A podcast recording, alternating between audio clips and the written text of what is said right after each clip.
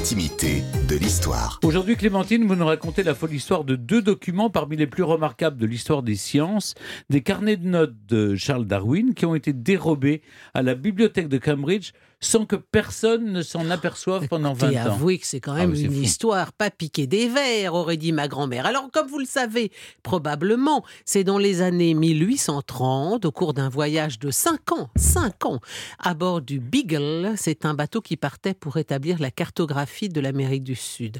Eh bien, Darwin a embarqué sur ce bateau, il a été embauché comme naturaliste et il a pu prendre pendant ces cinq ans des milliers de notes et progressivement échafauder la théorie qui va révolutionner la biologie. Parce que pendant ces cinq ans, qu'est-ce qu'il va faire? Eh ben, il a, il a d'abord, il a passé les deux tiers de son temps à terre. Il fait un grand nombre d'observations géologiques. Il récolte des organismes vivants, des fossiles. Il constitue une très riche collection de spécimens, dont certains d'ailleurs étaient encore totalement inconnus de la science. Si vous avez vu le film Master and Commander, c'est ça. Vous arrivez dans une terre vierge et là, vous découvrez ce que c'est qu'un phasme. Tout, tout est, tout est nouveau. C'est extraordinaire. Alors, il prend donc deux longues notes très détaillées, dont les premières seront publiées sous le titre Le voyage du Beagle. Et c'est aussi à partir de ces notes qu'il écrira L'origine des espèces, alors le fameux livre de Darwin paru en 1959.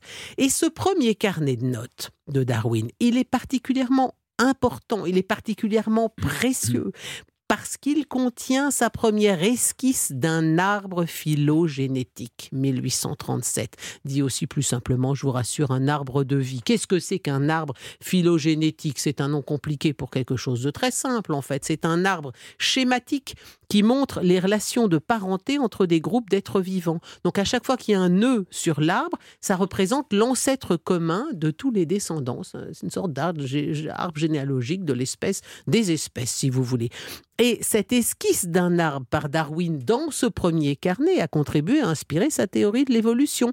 Et c'était le principe central de son livre pionnier sur l'origine des espèces. Alors vous imaginez, perdre ce carnet, hein, euh, non seulement c'est un document majeur pour l'histoire de l'humanité, mais enfin c'est aussi accessoirement un livre qui coûterait quelques millions de dollars quand même. Alors la, la bibliothèque de Cambridge, si vous voulez, elle, po- elle possède dans les 10 millions, 10 millions de livres, de cartes, de documents divers, etc. Alors quand euh, en 2001 on a vaguement cherché le, le- carnet, on l'a pas trouvé. C'est un contrôle de routine. Bon, on s'est dit, oh, il était mal rangé. Bon, on l'avait sorti pour le numériser. On a dû le remettre, je sais pas où. On va le retrouver.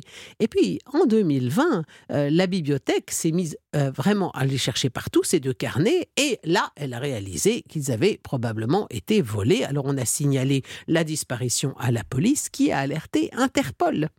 Et la bibliothèque a également lancé un appel au public, demandant solennellement le retour des carnets, qui est donc avait disparu depuis 20 ans sans qu'elle le chasse, en assurant l'anonymat et la plus grande discrétion aux voleurs. Rendez-les nous, euh, on dira rien. Et alors, 18 mois plus tard, c'était le 9 mars 2022, donc l'année dernière à peu près à la même époque, les cahiers ont en effet été rendus, rangés dans un petit sac cadeau en papier rose, lui-même à l'intérieur d'un sac plastique. Et puis, il y avait un petit mot dactylographié. En gros, ça disait, en anglais naturellement, Joyeuse Pâques aux bibliothécaires, signé X.